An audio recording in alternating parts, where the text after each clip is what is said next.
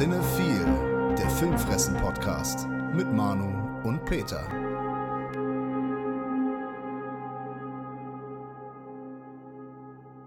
Moin, liebe Cinephile Psychos und Filmfressen-Familie. Wir sind's wieder, die Asterix und Obelix der deutschen Filmpodcast Unterhaltung. Und da ist auch schon der Peter und der Peter hat gute Nachrichten im Gepäck. Hallo Peter, wie geht's dir? Hallo Manu, mir geht's, ich glaube, hervorragend. Das kann ich mir vorstellen. Erzähl doch mal. Also, das haben wir bestimmt schon einige mitbekommen, aber für dich persönlich und auch für Daniel Goris und Co. freue ich mich ja doppelt mit. Ein Bären, wie sagt man? Ich freue mir einen Ast ab. Ja, richtig, genau das war's.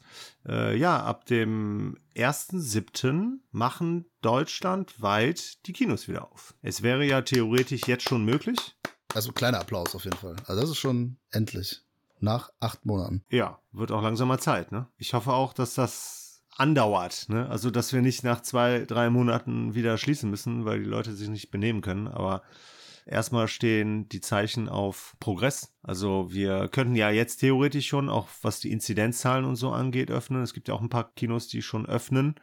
Aber so die Branche hat sich halt quasi darauf geeinigt, dass sie gemeinschaftlich am 1.7. öffnet. Nur Köln spielt wieder äh, außerhalb der Reihe, ne? Ja, nee, ich glaube, es sind auch, auch noch andere Städte, wo kleinere Kinos das machen. Aber Köln macht es ja generell gerne, ne? Wenn überall ab 22 Uhr Sperrfrist, hätte ich beinahe gesagt, ja. also Ausgangssperre ist, dann sagen die, wir machen ab 21 Uhr. Ja? ja? Andere, weiß nicht, haben Mannschaften, die sind gut in der ersten Liga oder sind gut in der zweiten. Der FC hat eine Mannschaft, also Köln hat eine Mannschaft mit dem FC die ja. einfach zu schlecht für die erste ist, zu gut für die zweite. Also die Kölner, die brauen immer so ihr eigenes Süppchen und nennen das dann Kölsch oder so. Ja, ich wollte es gerade sagen.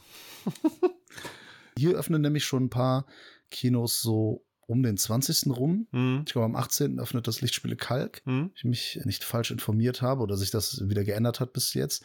Und es finden ja wohl die Fantasy Filmfest Nights XL angeblich jetzt doch endlich Ende Juni statt. Mhm. Das äh, will ich aber schwer hoffen. Ne, das wurde jetzt ja auch schon ewig nach hinten geschoben. Ja, viermal. Ja. Und ich habe auch meinen Urlaub jedes Mal verschoben. Jetzt habe ich ihn nicht verschoben. Krieg's aber schon irgendwie hin, dass ich das alles gucken kann. Mhm. Und wir werden natürlich auch einen schönen Podcast dazu machen. Wir werden auf jeden Fall natürlich berichten. Es wird natürlich interessant sein, weil ich jetzt ja auch, ne, beziehungsweise wir jetzt in der Hochphase sind, was die Öffnung angeht. Das heißt, da muss natürlich dann auch vermehrt gearbeitet werden. Aber wir werden natürlich gucken, dass wir so viel wie möglich an Filmen von den äh, Fantasy Filmfest Nights XL halt mitnehmen und euch dann nach Möglichkeit so viele Filme, wie wir halt geschaut haben, vorzustellen. Jawohl, ja. Endlich wieder Kinoöffnung ja. und das zu dem perfekten Kino- und Podcastwetter. Ja, das ist doch immer so, oder? Ja, ist auch jetzt, gerade wenn ihr den Podcast hört, wenn ihr nicht äh, gerade Geschlechtsverkehr habt, dann seid ihr wahrscheinlich draußen, macht Outdoor Sport. Wie ist das bei dir, Peter? Du gehst auch viel raus, machst viel Sport draußen, wahrscheinlich jetzt bei dem geilen Wetter, oder? Total.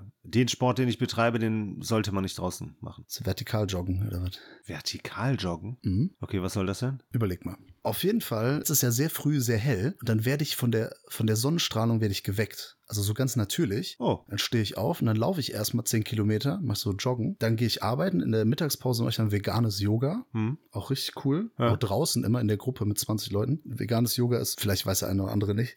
Normalerweise macht man so Figuren beim Yoga, Hund und so weiter, aber beim veganen Yoga wird das als Tierquälerei gesehen. Ah. Deswegen machen wir da andere Figuren. Aha. Die Bierflasche zum Beispiel. Und du kannst doch ernst bleiben, das ist schön. Natürlich, ich mache das ja auch jeden Tag. Ich nehme das sehr ernst. Ja, aber wie sieht dann das Abendprogramm aus? Abends, äh, das schleudere ich mir nur ein, um besser zu schlafen. Ah, okay, gut. Damit ich dann wieder früh schlafen kann, weil ich ja früh wieder von der Sonne geweckt werde. ja gut, aber das ist ja dann, Abendsprogramm ist ja dann relativ ruhig, ne? Da bist du ja auch schnell durch. Genau. Ja, cool. Erst ein Saufen, dann ein Schleudern. davor oder währenddessen vielleicht noch einen Film gucken. Ich habe jetzt endlich auch nachgeholt, einen Film, den du schon längst gesehen hast und den hast du auch schon, ich weiß nicht, ein oder zweimal schon besprochen im Podcast. Ja, also Podcast meine ich einmal, vielleicht mal kurz nochmal angebracht in einem, ne? Ich glaube im Alper oder so, ne? Ja, genau, sagen, genau. Dass da nochmal zur Sprache kam. Modern Horror, genau. Ja, richtig. Es geht nämlich um Ready or Not. Das ist die Biografie von Lauren Hill von den Fugees aus dem Here Jahr 2019. Ja. Ready or Not, here I come. You can't hide. Gonna find you. Äh, was ja. auch immer dann da kommt, keine ich Ahnung. Ich wollte gerade sagen, Text kann ich auch nicht weiter, bitte. Ja, Film von zwei Regisseuren. Ich will gar nicht zu viel darüber verlieren. In der Hauptrolle Samara Weaving. Und das ist eine Ich würde schon sagen, es ist eine Splatter-Horror-Komödie. Fun-Splatter-Horror-Komödie. Ja, ja. Und damit ist sie natürlich bei dir und durch, weil sie nicht das Niveau eines Brain Dead hat. Nee, ach Quatsch. Diesen Vergleich stellt sich der Film ja zum Glück gar nicht. Finde ich sehr unterhaltsam. Ich habe äh, viel gelacht. Der Splatstick kommt ganz gut, Hm? ähm, obwohl es mehr Slapstick ist. Das ist gutes Timing, Hm? was den Humor angeht, was dann so ein paar unfreiwillige Morde auch angeht und diese völlig durchgeknallte Familie. ja. das Ende hat mich dann doch ein bisschen überrascht. Okay. Also, dass sie dann wirklich auf diese Lösung gegangen sind. Ja. Äh, Respekt. Ja, lustig. Da ne? muss ich ja schon meinen Hut und meine Hose ziehen. Das hätte ich nicht gedacht. Zwischenzeitlich habe ich gedacht, okay, vielleicht machen sie es doch, weil da dieses bescheuerte Ritual kam, was ich auch so völlig daneben fand. Diese Grundidee ist auch schon völlig bekloppt. Aber lustig. Ja, also es ist ein guter Wegbereiter, also ein Wegbereiter für einen ganz coolen Film. Mhm. Ne? Auch, auch wenn die komplett nicht nachvollziehbar ist, also komplett unrealistisch, aber egal. Und dann kommt dieses Ende und dann denkt man sich, ja, natürlich, ist ja klar, dass das so nicht funktioniert. Aber dann funktioniert es doch. und das war dann irgendwie lustig, auch wenn ich ein bisschen den Film ankreide, dass sie sich nicht trauen, die beiden Kinder zu zeigen. ja, okay, ja. Das passiert dann ja, auch. Ja, ja.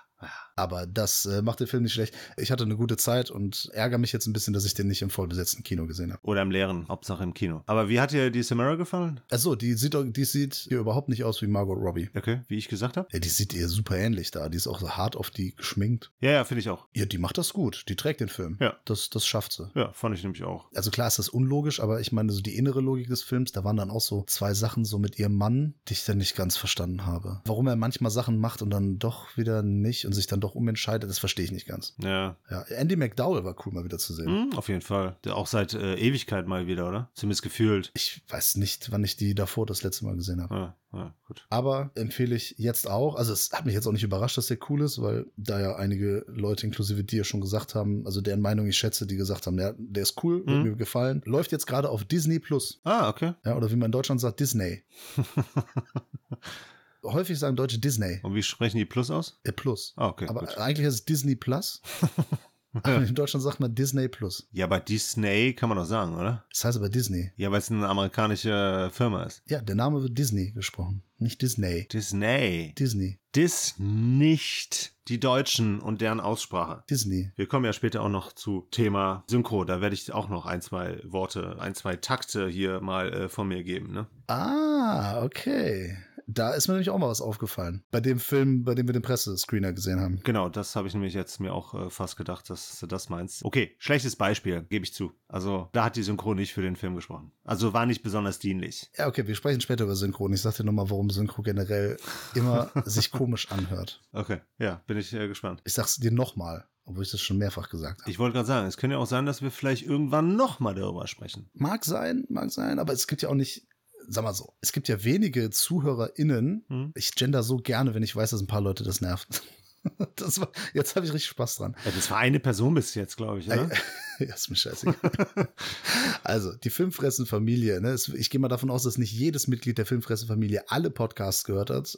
Das sind jetzt fast 100 an der Zahl Hm. innerhalb von zwei Jahren. Ja. Und alle sich an alles erinnern kann, was in diesen Podcasts passiert ist. Deswegen kann man da auch noch mal drüber sprechen. Okay, aber wir haben über Synchro haben wir keinen Podcast gemacht, sondern ein Video-Review. Aber wir haben das im Podcast, glaube ich, schon häufiger mal erwähnt. Ja, kann sein. Äh, vielleicht sogar am Anfang. Ich weiß es gar nicht mehr. Ich weiß noch nicht mal, was wir letzte Woche alles besprochen haben.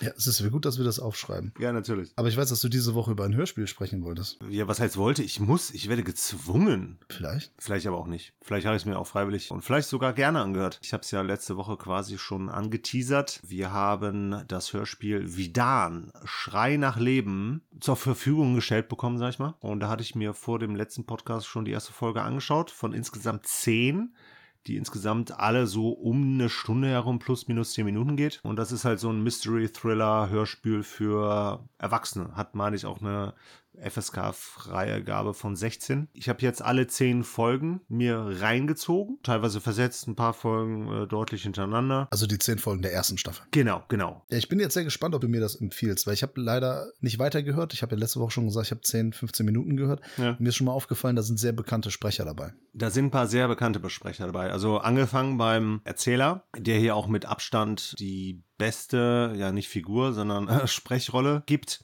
Das ist der Gordon Pidesack, der unter anderem auch bei den drei Fragezeichen, ich meine auch den Erzähler mal gemacht hat.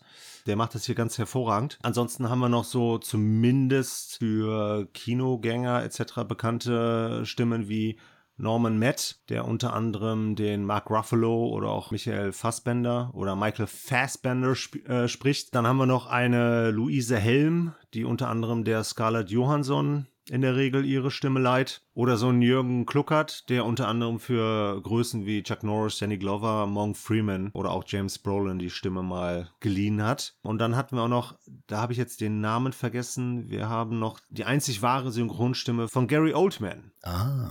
Aber die meisten wirklich geilen Synchronsprecher, also die wir halt auch als Cineasten, also beziehungsweise als vor allem halt auch als nicht äh, der deutschen Synchro abgeneigten Menschen halt was anfangen können. Ne? Bei, dir weiß ich ja eher, du guckst ja eh quasi alles in UV, wenn es halt so verfügbar ist. Ne, aber Leute, die halt vor allem halt auch mit äh, beispielsweise die ganzen Marvel-Sachen sich halt alle auf Deutsch angucken, ne, die sehen dann halt sofort den Hulk und äh, die äh, Black Widow. So auch bei mir, weil ich die halt wirklich nur in der Synchro geschaut habe. Du kennst die Marvel-Filme nur in der Synchro? Ja, nicht nur, aber ich gucke mir die vornehmlich in der Synchro an. Wow, das wusste ich gar nicht. Nee? Boah, heftig. Nee, also wenn ich äh, die Wahl habe, vor allem halt auch zu Hause, dann gucke ich mir das auf Deutsch an. Ach krass. Ich glaube nur, wir waren zusammen in Avengers, in dem ersten. Mhm. Den habe ich, glaube ich, auf Deutsch gesehen. Das war's. Ach, und Iron Man vielleicht noch im Kino, Okay. den ersten. Ja. Einmal auf Deutsch. Ja. Das war's. Und sonst habe ich die Filme. Ach krass, Wahnsinn. Ja, mein Gott. Bei Marvel ist mir das tatsächlich schnutzpiep egal. Beziehungsweise da gucke ich das sogar gerne auf Deutsch. Wir haben vor allem in den Nebenrollen sehr große Sprecher, also sehr bekannte Sprecher. In den Hauptrollen ist das ein bisschen was anderes. Aber das ist völlig in Ordnung. Die großen Sprecher sind natürlich hier super überzeugend. Die Sprecher, die hier die wichtigen Figuren sprechen, unter anderem der Lars Schmidtke, der hier den namensgebenden äh, Titelhelden spielt, den Miles Vidan, der macht seine Arbeit fantastisch. Nur leider gibt es zwischendurch immer mal wieder, vor allem bei kleineren Rollen, deutliche Aussetzer. Also das ist ein Hörspiel, bei dem über 100 Synchronsprecher oder halt äh, Sprecher halt mitmachen. Und da gibt es dann halt tendenziell auch einige, die so ein bisschen durchfallen. Das merkt man dann halt vor allem in Szenen, in denen bestimmte Gefühle suggeriert werden sollen. Da wird dann gerne mal ein bisschen overacted oder da wird einfach mal total hölzern gespielt. Das ist zum Glück nicht flächendeckend, aber es fällt halt zwischendurch auf jeden Fall schon auf, dass die Synchronsprecher bzw. die Sprecher qualitativ sich dann schon noch ein bisschen unterscheiden. Na, du hast jetzt viel zu den Sprechern gesagt, aber wie sieht denn das so mit, der- mit der Geschichte aus? Oder Ja, was passiert denn da so? Ja, dazu wollte ich jetzt auf jeden Fall nat- natürlich kommen. Also wir haben einen Mystery Thriller. Wir verfolgen hier einen Sheriff, den Miles Vidan, der in der kleinen Stadt Blackdale in Montana halt als Sheriff arbeitet und der zunächst einmal einen Mord von zwei Campern untersuchen muss. Später kommen dann noch weitere dazu, die halt unter, ja, in Anführungsstrichen mysteriösen Umständen halt ums Leben gekommen sind. Und man vermutet aufgrund der, ja, Körperverletzungen, dass es hierbei um ein Tier gehandelt hat. ne? Also man geht halt von einem Bär aus. Dann kommen allerdings so Unstimmigkeiten hinzu, weil dann halt auch so Kopf komplett fehlt und die Wunden etc. stimmen nicht so ganz mit forensischen Untersuchungen, sag ich mal, überein. Also man geht halt dann irgendwann doch davon aus, dass es vielleicht was Größeres war oder ähm, zumindest wesentlich mehr Tiere. Und man kommt halt relativ schnell auch auf den Gedanken zumindest, dass es sich eventuell auch um ein äh, unbekanntes Wesen handelt. Oh. Man findet nämlich auch noch eine, ja, so eine schwarze Flüssigkeit am Tatort. Da ist nur das Problem, dass diese Flüssigkeit sich relativ spontan zersetzt und damit sich nicht untersuchen lässt. Das ist aber gemein. Das ist total mies, weil sie dann damit halt nicht so richtig äh, vorankommen. Ja, und dann sehen wir halt quasi über die zehn Staffeln halt Ermittlungen, die sich auch über verschiedene Gebiete Also die erstrecken. zehn Vor Episoden, meinst du? Ja. Ja, Du sagtest Staffeln. Also, sorry. Aber das ist eine durchgängige Handlung durch die zehn Episoden der ersten Staffel. Korrekt. Es ist nur so, dass wir relativ häufig auch Zeitsprünge haben. Nach vorne, zurück oder beides? Nach hinten. Also, ne, wir- Okay. wir, wir, wir gehen jetzt mal von der Gegenwart aus und wir haben dann halt immer Zeitsprünge in die Vergangenheit.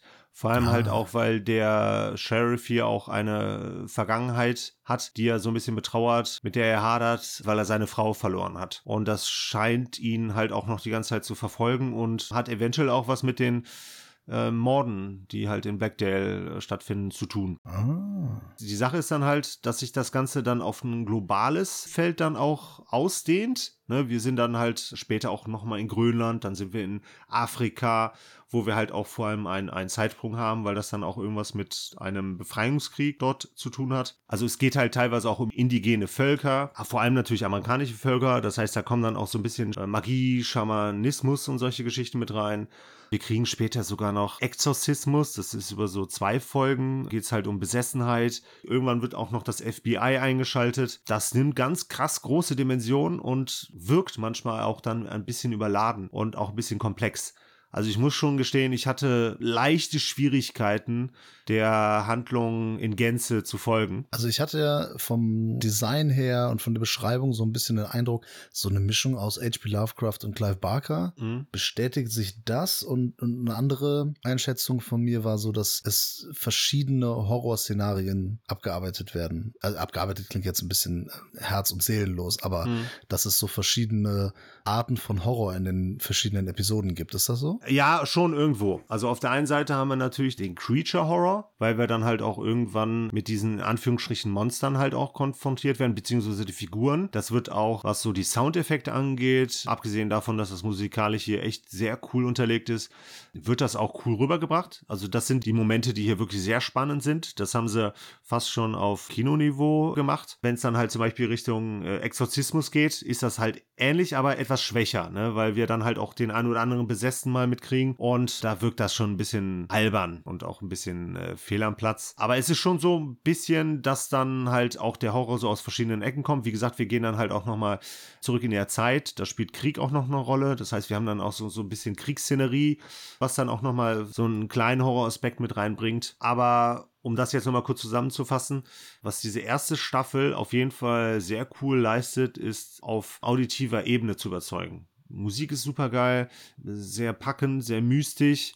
Dann die Soundeffekte sind hochklassig. Also da haben sie sich echt Mühe beigegeben. Es ist auch durchweg schon irgendwo spannend, auch wenn man manchmal möchte, dass man ein bisschen mehr an die Hand genommen wird, weil dann halt auch von Folge zu Folge so ein paar Sprünge drin sind und man dann immer wieder versucht muss, da so komplett äh, sich ähm, reinzufinden. Ne, wie gesagt, man verliert halt manchmal den Überblick. Aber ansonsten ist das schon, dadurch, dass er sich halt auch auf verschiedenen Kontinenten bewegt, äh, schon äh, sehr divers in den äh, Szenarien und da halt auch immer wieder atmosphärisch ganz cool eingefangen. Also empfiehlst du mir, da weiterzuhören? Lohnt sich. Äh, also ich kenne bessere Hörspiele. Mhm. Ich finde das gut, aber halt mit einigen Abstrichen. Deshalb würde ich das mit äh, Vorsicht empfehlen weil ich jetzt auch nicht so ganz deine Hörspielvorlieben kenne. Ich habe früher viel drei Fragezeichen gehört, vor ein paar Jahren auch noch ja. und früher dann noch Jan Tenner und He-Man and the Masters of the Universe. Das waren meine Hörspielerlebnisse. Manchmal noch TKKG. Ja, ja, gut. Ich bin ja nicht so der Hörspiel-Fan. Ja. Also so, ich bin kein aktiver Hörspielhörer. Nicht so wie du. Deswegen hörst du das ja auch an und besprichst du das, weil du da ein bisschen mehr Erfahrung hast. Ja.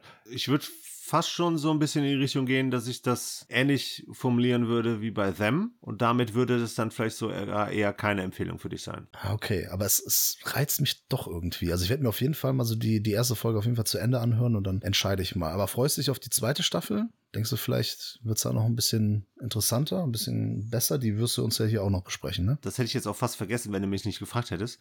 Die erste Staffel hat einen krassen Cliffhanger. Oh. Also es hat erstmal ein offenes Ende. Das heißt, man muss schon irgendwo, sollte schon irgendwo weiterhören.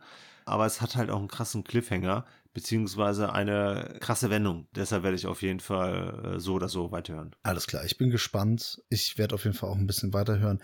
Könnt ihr euch mal notieren, liebe Filmfressenfamilie, Vidan, also wer auf Hörspiele steht und auf Horror steht, ist mehr Horror-Mystery, so, ne? Ja, genau, genau. Kann da auf jeden Fall mal ein, zwei Ohren riskieren. Peter wird bald über die zweite Staffel sprechen. Korrekt. Jetzt hast du eben schon über einen Ermittler gesprochen, der so ein bisschen Vergangenheit hat mit einer Frau, hm. die nicht mehr lebt und so. Ja. Kann man eigentlich direkt über Sörensen hat Angst Zustände sprechen.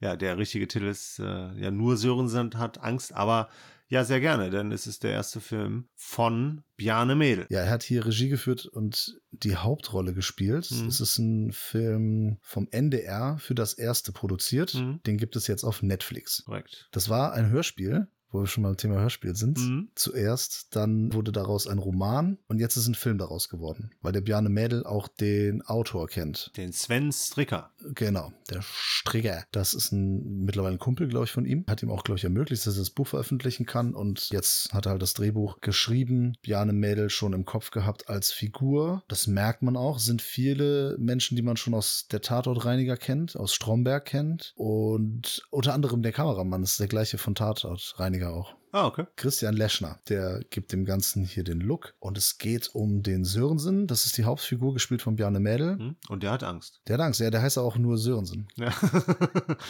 also es ist sein Nachname, aber um seinen Vornamen macht er ein Geheimnis, weil er dafür gehänselt wurde. Und deswegen stellt er sich überall nur als Sörensen vor. Der lässt sich aus Hamburg in die Provinz versetzen. Mhm. Und er hat auch mit der Vergangenheit zu knabbern. Frau und Kind, also anscheinend leben die nicht mehr. Mhm. Es wird nicht komplett ausformuliert, aber man kann es halt schon irgendwo erahnen. Genau. Ja, und der leidet unter Angststörungen mhm. und ist nicht immer ganz. Ja, seiner Emotionen. Genau, muss sich da durchkämpfen. Das ist so ein bisschen wie dieses Phänomen, dass Leute, die eine kurze Atmung haben, dass sie dann irgendwie anfangen zu laufen. Mhm. Ne? Also jetzt mit Laufen meine ich jetzt nicht rumgehen, sondern Sport, ja. Laufen, Joggen. Ja. Ja. Und irgendwann werden die Marathonläufer, ne? sodass man genau das Gegenteil macht, so als Gegenmaßnahme. Ähnlich ist es hier, dass er dann äh, trotz oder gerade wegen seiner Angstzustände Polizeibeamter geworden ist und jetzt sogar also Hauptkommissar ist er, ne? Ja, genau, Kriminalhauptkommissar. Da wird er der Chef in dem kleinen, ja, in dem kleinen Kaff genau. Mit zwei Mitarbeitern. Mhm. Das ist ganz cool. Also das, das äh, kann ich schon mal direkt sagen. Ich finde die Figuren hier wirklich sehr cool. Sympathisch. Ja, die sind sehr cool ausgearbeitet auch. Also eine Kollegin, die ist etwa in seinem Alter, die hat eine Tochter, die 17 ist mhm. und hat da mit ihr so Probleme. Mhm. Und der andere Kollege ist halt ein junger Kollege, der sich gerade, der gerade so das Internet entdeckt. Also so die ja. Möglichkeiten, wie man mit moderner Technik, äh, dass man die auch für Fahndung einsetzen kann und so. Ja. Und der hat Probleme mit sich selbst selbst. Wer jetzt? Eigentlich alle. genau. Eigentlich haben alle Figuren auch Probleme mit sich selbst, wie das halt im Leben so ist, weil jeder hat einfach Probleme mit sich selbst. Das ist einfach so. Ja. Auf jeden Fall kommt er dann dahin, denkt, okay, äh, raus aus diesem Großstadt, Trubel, weg von seinen Problemen und kaum ist er da, wird der Bürgermeister getötet. Ja, das ist schon ein bisschen ironisch, ne? ja. so, direkt am ersten Tag auch. Also er ist genau. wirklich gerade da angekommen. Er bringt quasi den Tod in dieses kleine Dörfchen, weil in dem Dörfchen da anscheinend noch nie was passiert ist. Ja, ganz so ist es ja nicht. Also die Probleme waren schon vorher da. Ja, aber von denen wusste ja so gesehen keiner was. Ja, und dann entspinnt da eine Kriminalgeschichte. Es ist mhm. eine relativ Standard-Krimi-Geschichte. Ja. Aber mir gefällt dieser Fernsehfilm wirklich gut, weil, also erstmal, ich finde alle Schauspieler ziemlich gut. Mhm. Ich finde die Figuren zeigen Zeichnung halt echt cool. Da merkt man wirklich, dass die sich Gedanken darüber gemacht haben. Die, die Geschichte ist ein bisschen Standard. Ich finde sie auch ein bisschen zu krass, sage ich ganz ehrlich. also das geht dann, das können wir, können wir sagen, was das Thema ist irgendwie? Also Kindesmissbrauch. Haben wir damit gesagt. Aber ich hätte schon ja gesagt, ja klar. Es ist immer ein brisantes Thema, war es immer, mhm. ist es und wird es auch immer sein. Und das sollte man auch nicht tabuisieren, wenn das in Familien passiert und so weiter und so fort. Hilfe holen, anzeigen etc. ist vollkommen klar. Ja. Es wird nur sehr häufig, habe ich das Gefühl, thematisiert in Krimi-Geschichten. Also du meinst jetzt allgemein in deutschen Krimis oder? Nicht nur in deutschen. Ja, okay, allgemein. Ja, also ob das jetzt Prisoners ist oder ähm, ja, okay. Ne, Big Bad Wolves oder äh, weiß nicht, ne, auf Anhieb fallen mir jetzt äh, direkt mal so ein paar Sachen ein und ähm, da, hier ist es jetzt auch so.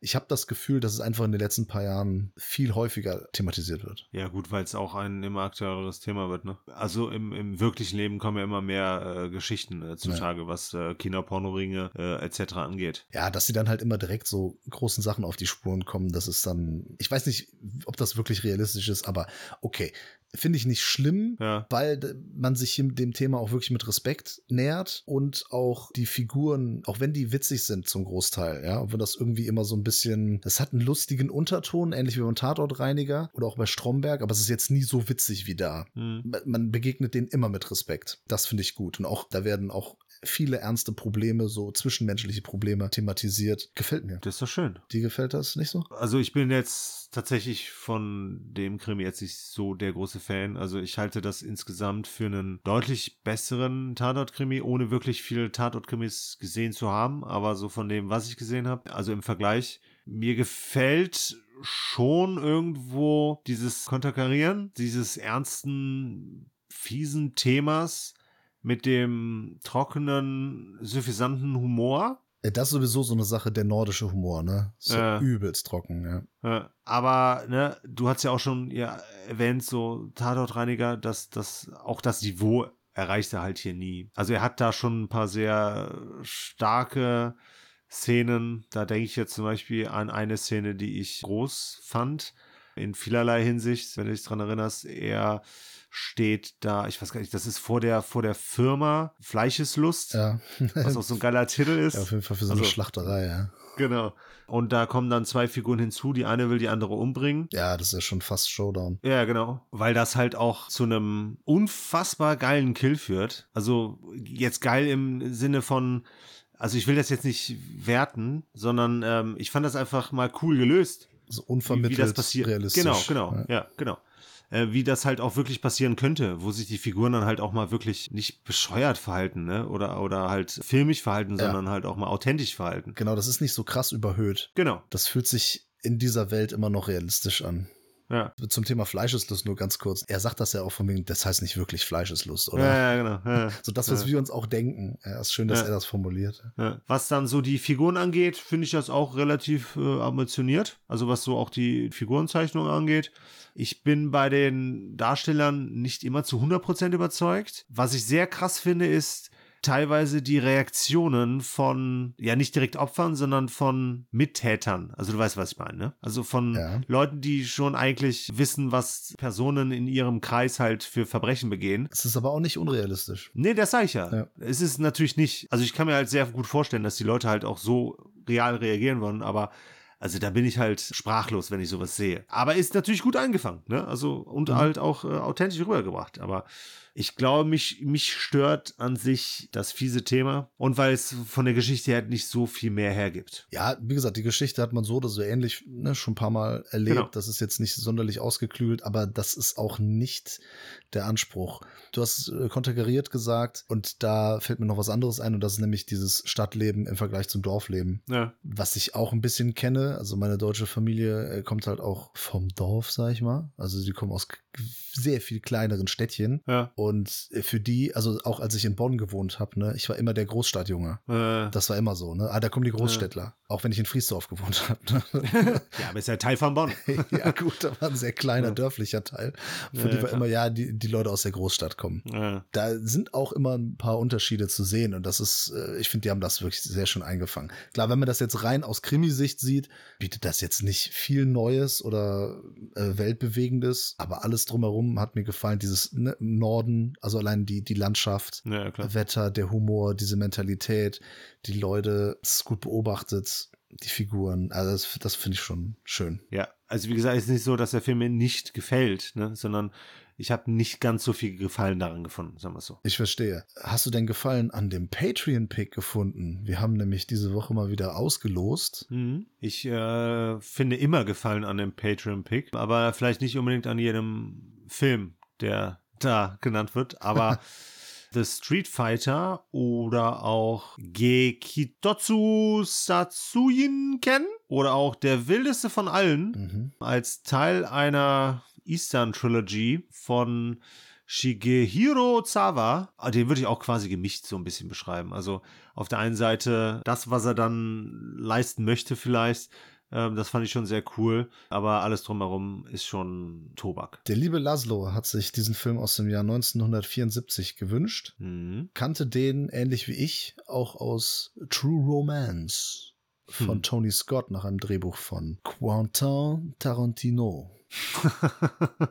Da ist es nämlich so, dass der Clarence, gespielt von Christian Slater, dass er sich an seinem Geburtstag dann das Hm. Double-Feature, glaube ich, anguckt, Street Fighter und die Rückkehr des Street Fighter, also Return of the Street Fighter, der ist auf Deutsch ja Hm. nochmal irgendwie anders. Und dann trifft er auf Alabama, gespielt von Patricia Arquette. Und daher kannte ich auch noch einige Szenen. Ich habe den Film vorher nie gesehen. Hm. Ich kannte von früher auch nur, du weißt ja, ich hatte ähm, ein paar Kumpels aus den Philippinen, die öfter mal so Karate-Filme angeschleppt haben. Es war meistens oder Kung-Fu-Filme. Das war dann Bruce Lee. Hm. Und mh, mm, ja gut, ich kannte noch Karate Kid. Ne? Ja. Hier ist die Hauptrolle, das sollte man vielleicht noch sagen, Sonny Chiba. Genau. Das ist quasi der japanische Bruce Lee, hm. der gerade nach Bruce Lees Tod dann auch Erfolge feiern konnte. Und ich habe früher sowas nicht so gerne geguckt. Jetzt, als ich The Street Fighter geschaut habe, ist mir wieder eingefallen, warum. Dieses alberne Overacting und diese Alibi-Handlung, ja. das sind Preise, die man zahlen muss, äh, die mir aber zu hoch sind für das, was ich letztlich aus den Filmen mitnehme. Oh. Es ist so, es gibt ein paar geile und brutale Kämpfe. Ja. Auch in The Street Fighter. Da bin ich voll dabei. Aber wenn wir ehrlich sind, ist diese viel zu komplizierte Handlung, mhm. die dient nur dafür, dass wir von einem Prügelort zum nächsten Prügelort kommen.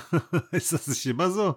Ja, also das ist auch bei so Filmen wie The Night Comes for Us oder bei The Raid 1 und 2 obwohl da ich ja auch Leute kenne, die meinen, nee, die Handlung ist doch voll geil. Das sage ich ganz ehrlich. Oder auch bei den Tom Yum Gung, hier bei den ganzen Tony Ja-Filmen. Ja, ja. Nee, sorry. Da spule ich, bin ich ganz ehrlich, da spule ich zu den Szenen, ähnlich wie bei Erwachsenenfilmen. Und bei The Street Fighter, ich werde so mal versuchen, mal diese Handlungen zusammenzubekommen. Ich bin mir wirklich nicht mehr sicher, ob ich das hinbekomme. Ist schwer. Also der Sonny Chiba spielt den Tsurugi. Genau. Und der befreit einen aus dem Knast. Genau. Indem der irgendeinen so Komaschlag einsetzt. Ja. Das ist auch so geil, kurz vor seiner Hinrichtung fällt er da, ja. bricht er da zusammen und dann sagen die, ja, okay, schade, wir können ihn jetzt nicht hinrichten, er muss erstmal ins Krankenhaus. die müssen den erstmal gesund machen, damit ja. sie ihn töten können. Das fand ich auch witzig. Ja. Auf jeden Fall. Und dann brechen seine Brüder oder was? Brechen ihn aus. Ja, genau. Und überfallen dann da den Krankenwagen. Aber er, er macht das natürlich nur gegen Geld, weil der Sonny Chiba, der spielt hier so den Tsurugi und der Tsurugi ist so ein, so ein Typ, der macht das alles nur für Kohle. Genau. Wie so ein Auftragskiller. Genau. Und dann können die den aber nicht bezahlen. Und dann ist er sickig. Ja. Und dann nimmt er die Schwester von einem einem und prostituiert die oder so und sagt, die soll das Geld anschaffen, ranbringen. Genau. Das ist auch so hart, so absurd irgendwie. Und dann, da es noch eine Handlung mit irgendeiner so Firma. Auf jeden Fall am Ende kämpft er dann gegen den anderen Typen gegen anderen großen Typen. Ich bin ganz ehrlich, ich habe diese Handlung nicht ganz, habe das wirklich nicht ganz verstanden. Da bist du nicht alleine. Die wildeste Handlung von allen. Ja, genau. Aber wenn er dann so grimassiert und äh, seine Kampfkünste auspackt, da ist er schon der wildeste von allen. der der Auf Sunny Chiba. Ist natürlich kein Bruce Lee, aber nee. ein Verschnitt zumindest. Nee, Bruce Lee ist auf jeden Fall, ich meine, der hat auch das Gesicht verzogen, äh, entsprechende Geräusche gemacht, aber er hat auch unfassbar Skills gehabt. Ja. Ich will jetzt Sunny Chiba nicht die Kampfkunst absprechen. Da sind ein paar coole Moves dabei. Der ist auch brutal, ne? Da gibt's irgendwie so äh, in die Augen reingreifen. Genau, Kehlkopf rausreißen. Ja, und über diese Szene müssen wir auch sprechen. Es gibt auch einen rausgerissenen Penis, ja. der ein bisschen aussieht. Also ich habe keine so gute Quali gehabt, aber es sah ein bisschen aus wie Pudding, was er da in den Händen hielt. Ja. Wie so Schokoladenpudding. Das ist auch so eine Szene, da sind wir beim Thema Rassismus leider. Der Schwarze macht sich animalisch über ah. diese Frau her. Das ist ja genau diese Art von Rassismus, das hatte ich mal im Kontext von der Black Cinema Collection, die es von Wicked Vision gibt. Da geht es ja um, um das schwarze Kino. Es geht nicht ausschließlich um Black Exploitation, aber eben um Filme, die äh, die schwarze Community nach vorne gebracht haben oder repräsentiert haben in erster Linie. Und der erste war ja der Slaughter. Und äh, da ging es ja genau darum, dass Schwarze häufig so dargestellt wurden und dass das eben nicht mehr der Fall sein soll, dass sie sich einfach animalisch über hilflose Frauen hermachen als wenn mhm. das so wilde Tiere wären.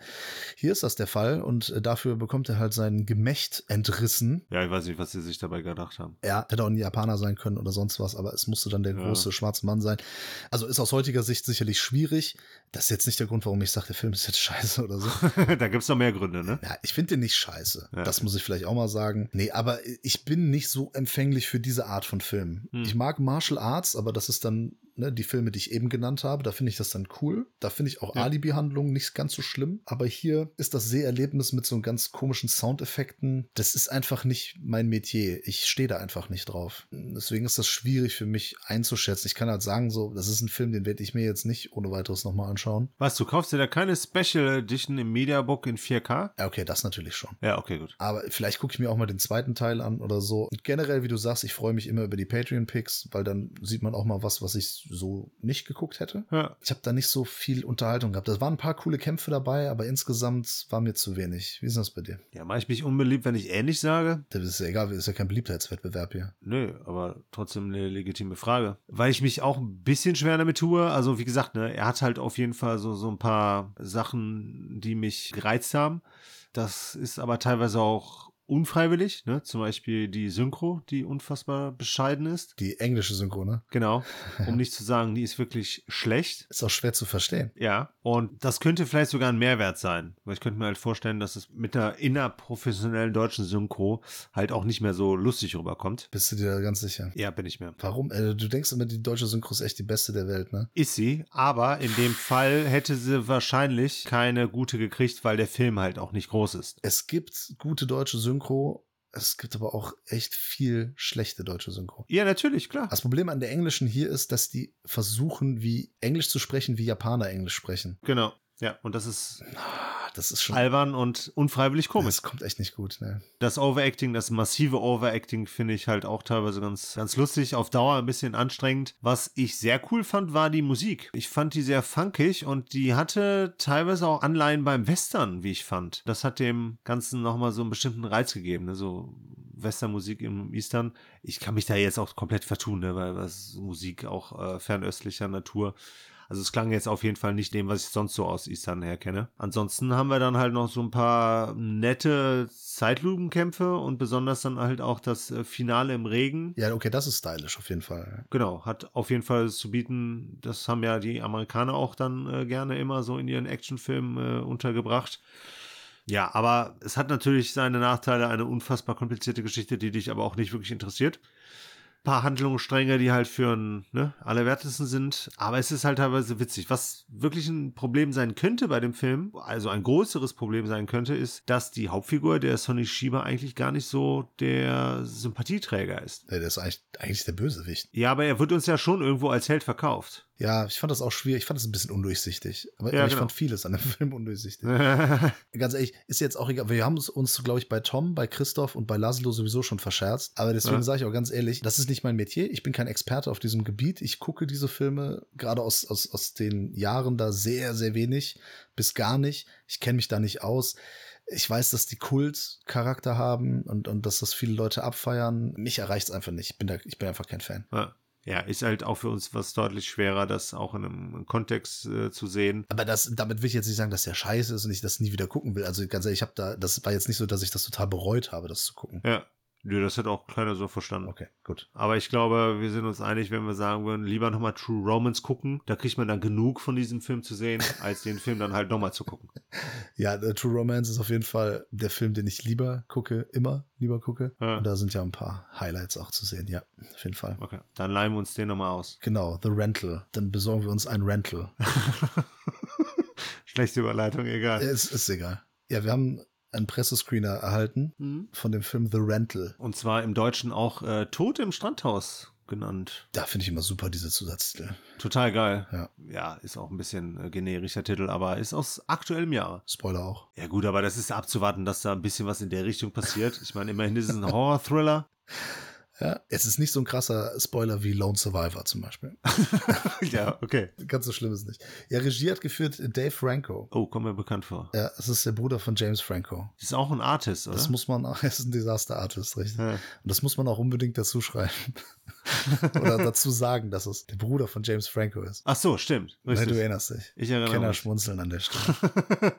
Ja, und man muss vor allem auch sagen, das ist ein Regiedebüt. Ja, er war bisher immer vor der Kamera, zum Beispiel bei Scrubs in, in den letzten Staffeln oder bei Disaster Artist und bei, bei ein paar Filmen. Jetzt ist er Regisseur Mhm. und hat vor die Kamera aber oh, bekannte Gesichter gepackt, unter anderem zwar Dan Stevenson, Yo, The Guest sozusagen.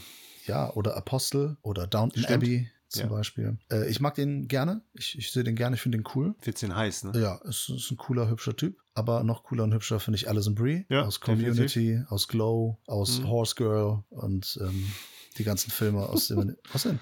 Da sind wir wieder bei den Erwachsenenfilmen, ne? Horse Girl. Was? Nein, das ist ein Drama, das ist ein Psychodrama. Ja, okay, ich dachte, da geht's um Zoophilie. Nein, da geht's überhaupt nicht. Nicht ansatzweise.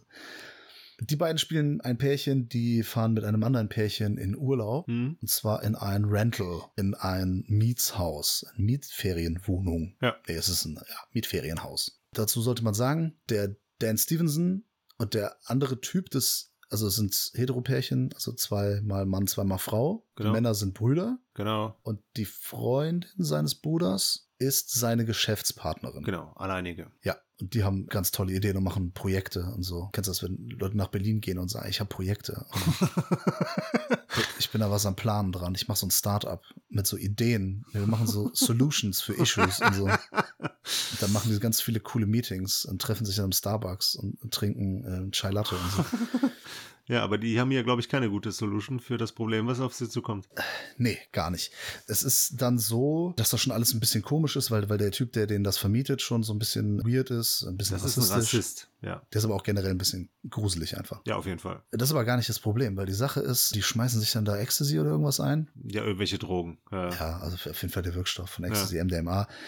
Haben, feiern dann da ab und es kommt, wie es nicht anders sein kann. Ne? Ja, wir sind nur Freunde, ja, wir sind nur Geschäftspartner, Partner, bla bla bla, das übliche bla bla bla. Natürlich machen sie miteinander rum und landen in der Kiste, beziehungsweise in der Dusche. Ja. Wir können auch so weit gehen, dass wir sagen, dass es Gefilmt wird? Genau, dass es gefilmt wird. Ja, weil das nämlich das Problem ist, weil die das dann nicht, die merken, dass die gefilmt werden in der, Dusche. im Haus. Ja. Die werden aufgezeichnet. Aber die können da nicht die Polizei rufen, weil das Problem ist, dass man sieht, dass die beiden da irgendwie drauf sind. Richtig. Das ist ein großes Dilemma, also in jeglicher Hinsicht. Jetzt gibt's Spannungen unter Genau. den ganzen Parteien. Und dann sind wir jetzt auch quasi schon fast bei zwei Drittel des Films, ne? Ja, ja, das ist das Komische. Die einzige Figur, die äh, cool ist, ist die von Alison Brie. Hm. Das ist die einzige, die sich nicht zu Schulden kommen lässt. Das ist die einzige, die wirklich ähm, nachvollziehbar ist. Okay, was macht der Bruder? Bruder ist erstmal ähm, verurteilter Straftäter und äh, kloppt diesen Typen da auch direkt zusammen. Der hat ein ähm, Ah, Problem ja, mit stimmt. seiner Wut. Ja, der ist ein bisschen aggressiv, das stimmt, ja. Ja, kleines bisschen aggressiv.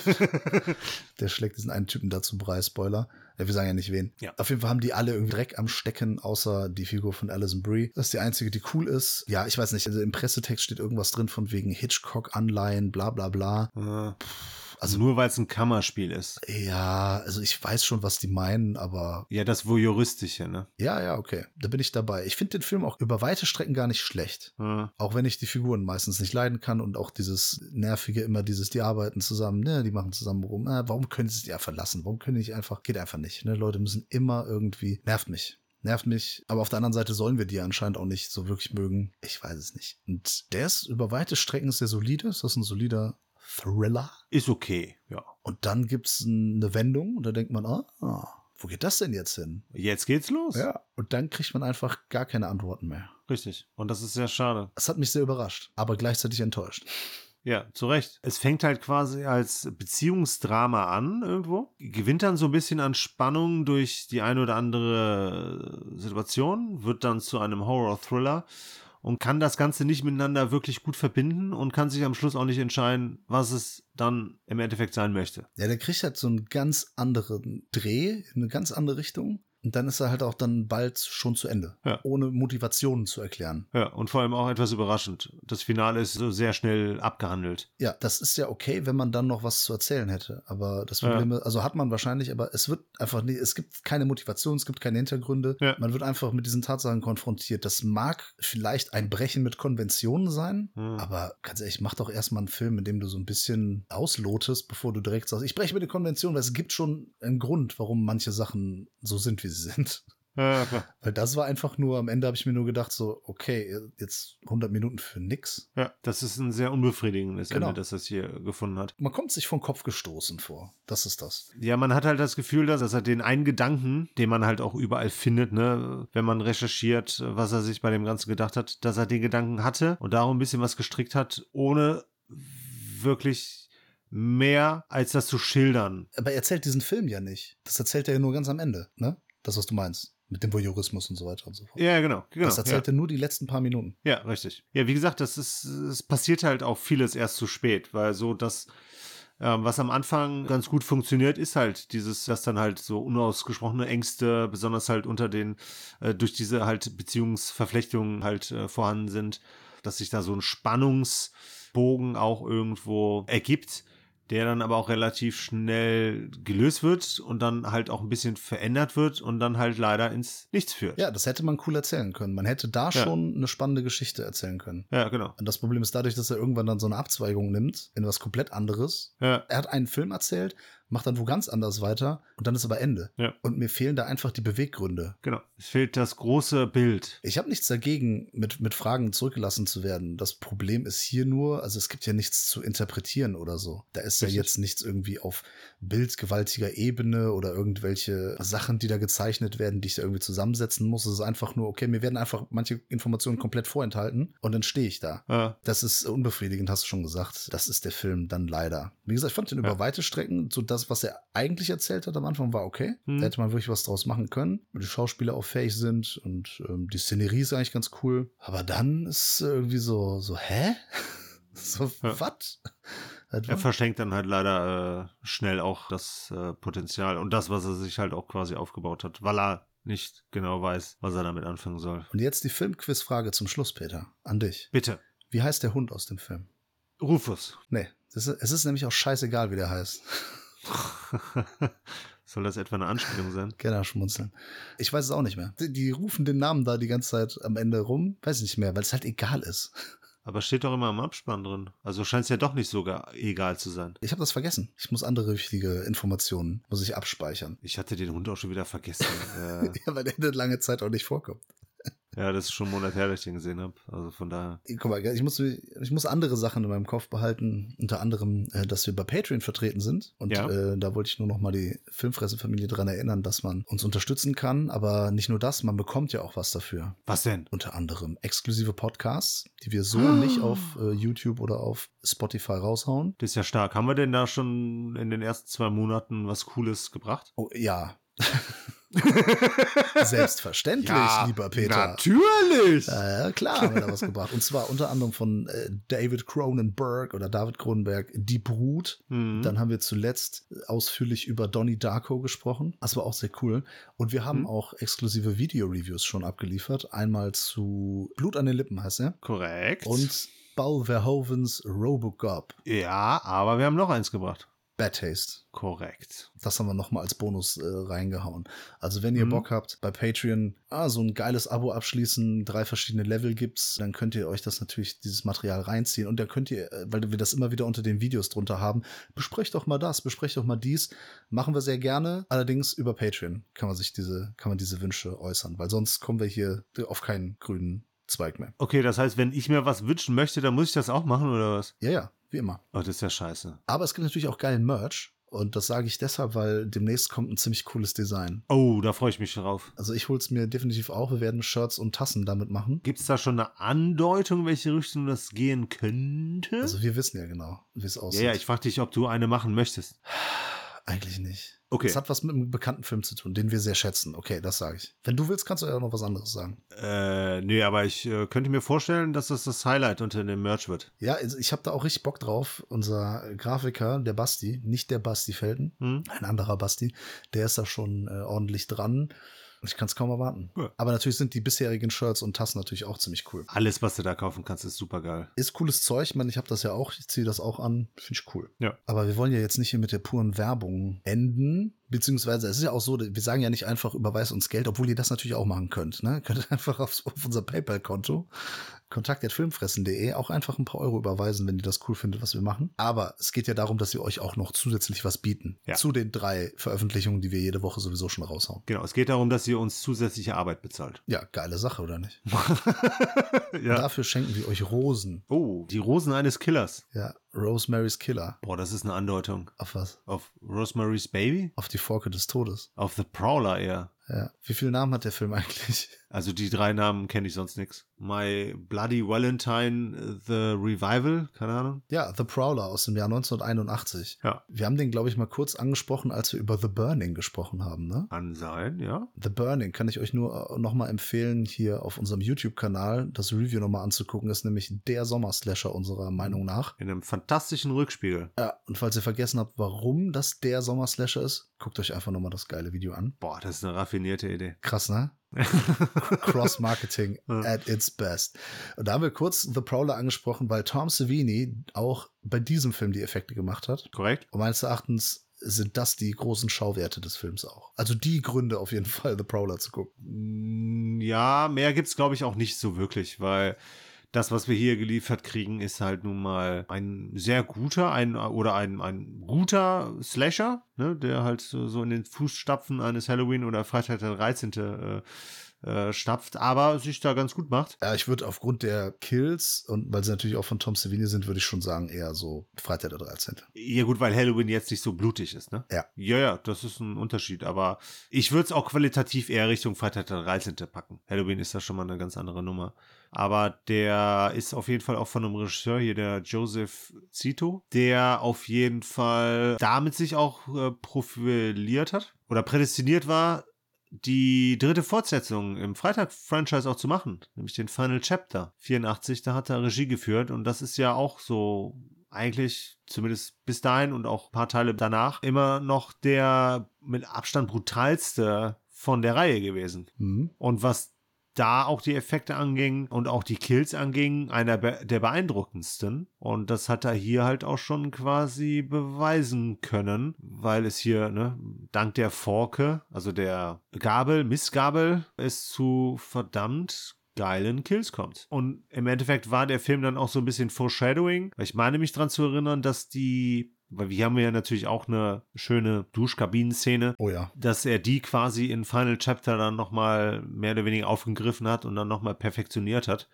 Da hat er dann äh, quasi zwei Kills aus Prowler kombiniert und dann halt in einer in einer fantastischen Szene in Final Chapter halt zusammengeführt. Obwohl ich die auch hier bei Die Forke des Todes auch richtig cool finde. Auf jeden Das Fall. in der Dusche ist schon echt cooles Kino. Aber wie du auch schon gesagt hast, quasi, der ist in den Kills und auch in dem Body Count ist der schon sehr ausgefallen, sehr brutal. Das ist sehr schön in Szene gesetzt. Äh, Der ist ja auch lange Zeit äh, indiziert gewesen oder beziehungsweise sogar beschlagnahmt und konnte halt dann natürlich auch mit den geilen Savini-Effekten halt äh, überzeugen. Ich sag dann auch nur so hier explodierender Kopf ähm, oder so, so Messerhieb in die Schädeldecke.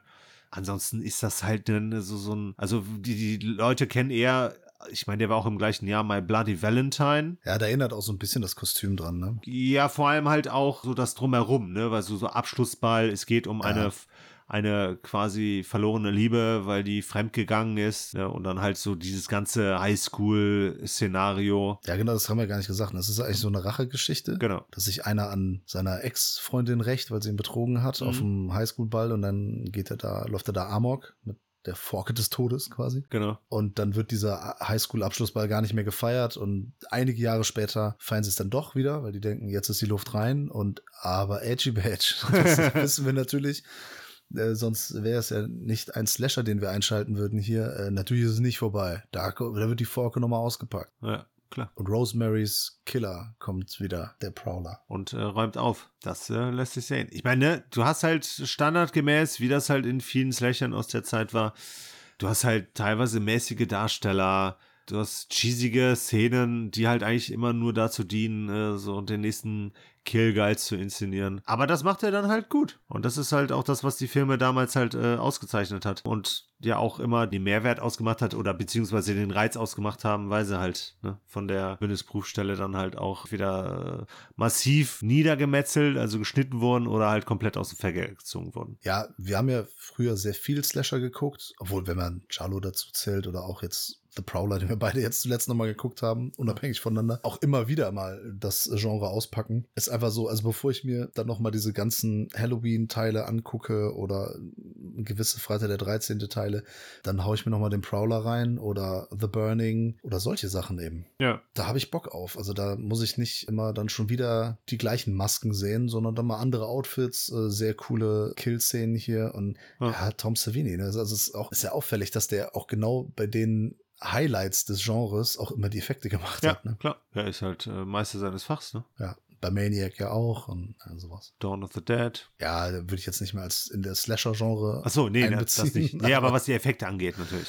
Ja, ja, Ja. klar. Bestimmt, was wir noch nicht ganz erwähnt haben, ist dann auch das Kostüm quasi und Maske, was er trägt. Das war ja nur so angedeutet durch den My Bloody Valentine Vergleich, weil er hier quasi so eine Kriegsuniform oder sowas in der Richtung anhat und dann sowas quasi wie so eine Gasmaske. Das ist ja der Typ, der da am Anfang äh, Amok laufen ist, der hat ja im Krieg gedient. Deswegen. Ja, genau, genau, genau. Ne, aber das ist dann halt auch mal ein netter, nettes Kostüm, das glaube ich auch viel zu selten an Karneval angezogen wird. Stimmt, da könnte man öfter mal wieder diese militanten Sachen auspacken.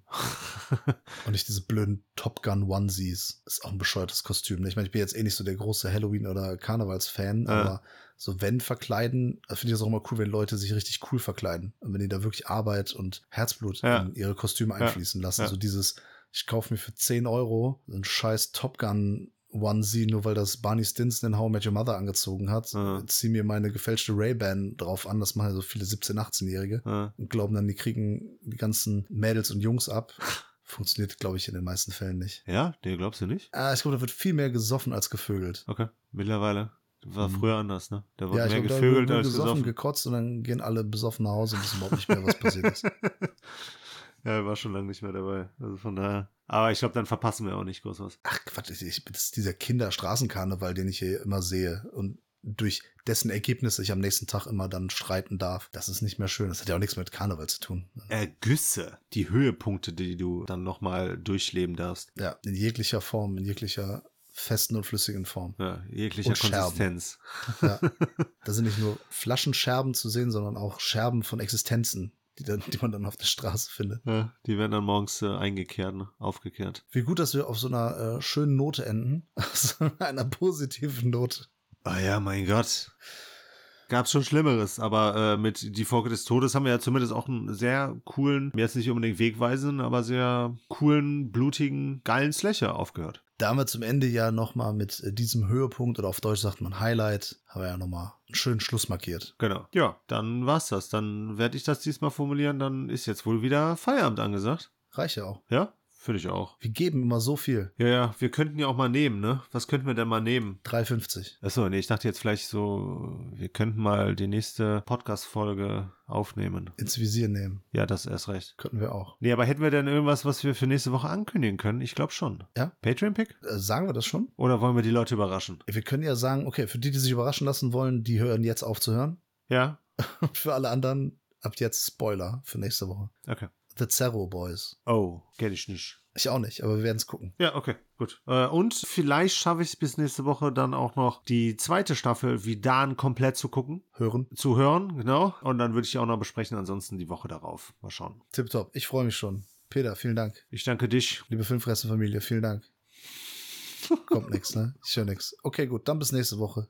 Tschö. Dann habe ich eigentlich auch quasi nur noch eine letzte Ankündigung für diesen Sonntag, also für in zwei Tagen. Dort wird es ein Video-Review geben, ein neues, aktuelles Video-Review. Denn wir werden euch endlich den ersten, nicht nur im Kino gezeigten, sondern auch im Kino gesehenen äh, Film vorstellen. Und das ist einer der großen Highlights dieses Jahres. Also hoffentlich. Zumindest so, was, das, was die Dimensionen angeht der beiden Namen, die dort, dort gegeneinander antreten werden. Das ist nämlich Kong vs. Godzilla. Darauf könnt ihr euch jedenfalls freuen. Das wird am Sonntag erscheinen. Dort werden wir euch mitteilen, ob sich dann eine Kinosichtung ab dem 1.7. lohnt oder auch nicht. Aber selbst wenn sich das nicht lohnen sollte, das Spektakel werden wir nicht verpassen und das solltet ihr auch nicht verpassen. Und am 1.7. dann schön die Kinos strömen. Ja, ich verabschiede mich auch, hoffe, einen schönen Podcast gehört zu haben und bis nächste Woche.